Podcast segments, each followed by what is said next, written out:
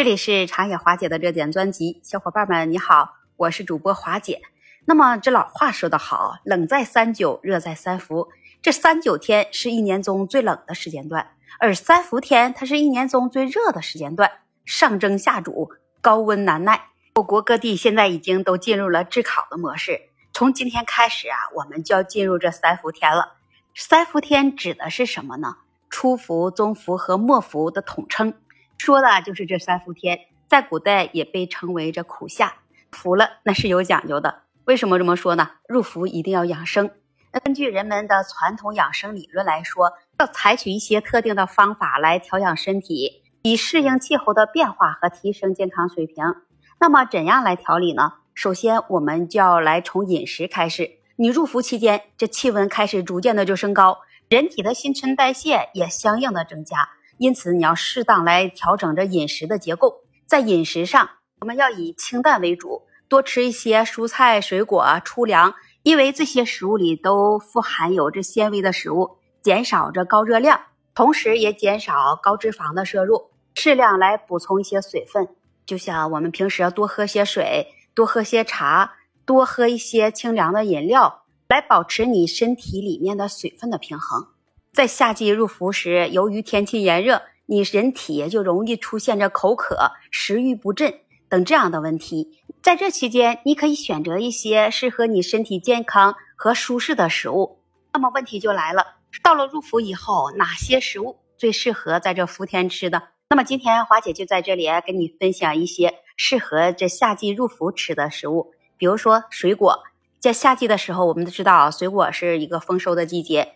各种的水果不仅具有丰富的水分，它还含有各种的维生素、矿物质和抗氧化剂。到了伏天，我们要多吃一些西瓜、草莓、葡萄、樱桃、柠檬，这些都是不错的选择。它可以提供着水分和营养，同时也具有清凉解暑的效果。那么，除了吃水果，我们还要选择一些蔬菜。你在夏季入伏的时候，可以选择一些清爽的蔬菜，就像黄瓜、西红柿、凉拌菜、一些生菜。这些蔬菜里富含水分、纤维和维生素，有有助于你补充水分和促进消化。也要选择一些清淡的食物，避免这些油腻的辛辣的食物。那清淡的食物都有哪些呢？就是呃容易消化的食物，比如说我们吃一些鱼，你可以选择一些清蒸鱼、清炖鸡汤。你吃蔬菜呢？你可以选择蒸蔬菜去吃，这样可以减轻你的胃肠负担，让你的身体能更舒适一些。在这个时节，你可以选择一些凉拌的食物来增加你的口感和清凉感，就像我们平时吃的凉拌黄瓜、凉拌豆腐、凉拌海带这些凉拌菜，它不止啊具有着清爽的口感，还有去暑的作用。除了选择食物以外，我们可以选择一些清凉的饮品。比如冰镇的绿茶、柠檬水、薄荷茶，还有那个西瓜汁，选择这些饮品都有助于你去消暑解渴。当然了，不同的人的体质呢，他的口味那也会有所不同。你要根据你个人的情况来选择一些适合你自己的食物，那也是尤为重要。在夏季入伏期间，你要保持适当的饮食习惯，注意饮食卫生，避免食用过期的或者是不干净的食物。以确保你身体的健康。除了饮食之外，入伏期间气温非常的高，人体容易出现中暑等这样的问题。那么因此啊，那你要注意去防暑降温，避免在炎热的时间段去外出，尽量要保持在阴凉通风的地方。